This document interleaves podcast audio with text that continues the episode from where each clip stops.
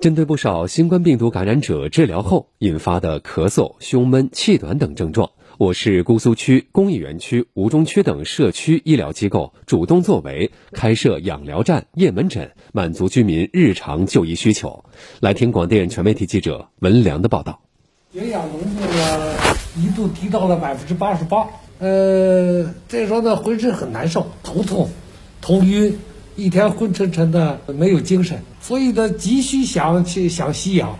上午九点，姑苏区平江街道娄江社区卫生服务中心二楼养疗室，七十八岁的贝念生老伯一早就来呼吸高纯度的氧气。他说自己新冠感染十来天，咳嗽头晕不止，希望通过吸氧缓解症状。经过两个小时的连续养疗，贝老伯感觉身体舒服了不少。根据医生的要求，贝老伯需要连续一周时间的辅助养疗，才能让身体快速恢复健康。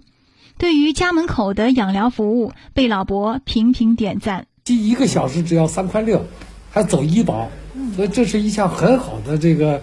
业务，希望呢广泛宣传。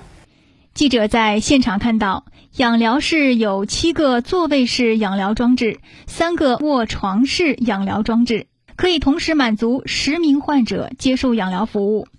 娄江社区卫生服务中心副主任陆崇军介绍，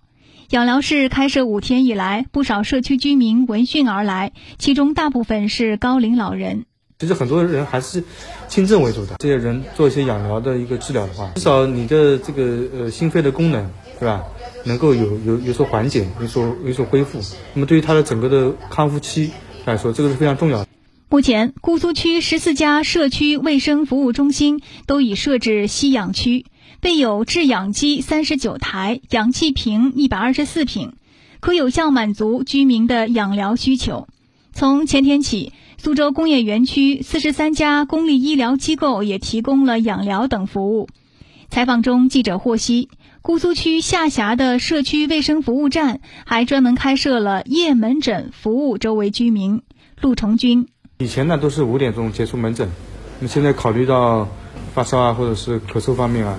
或者是有些人急需要用一些慢性病的药，那这个时候我们就推出来这个夜门诊，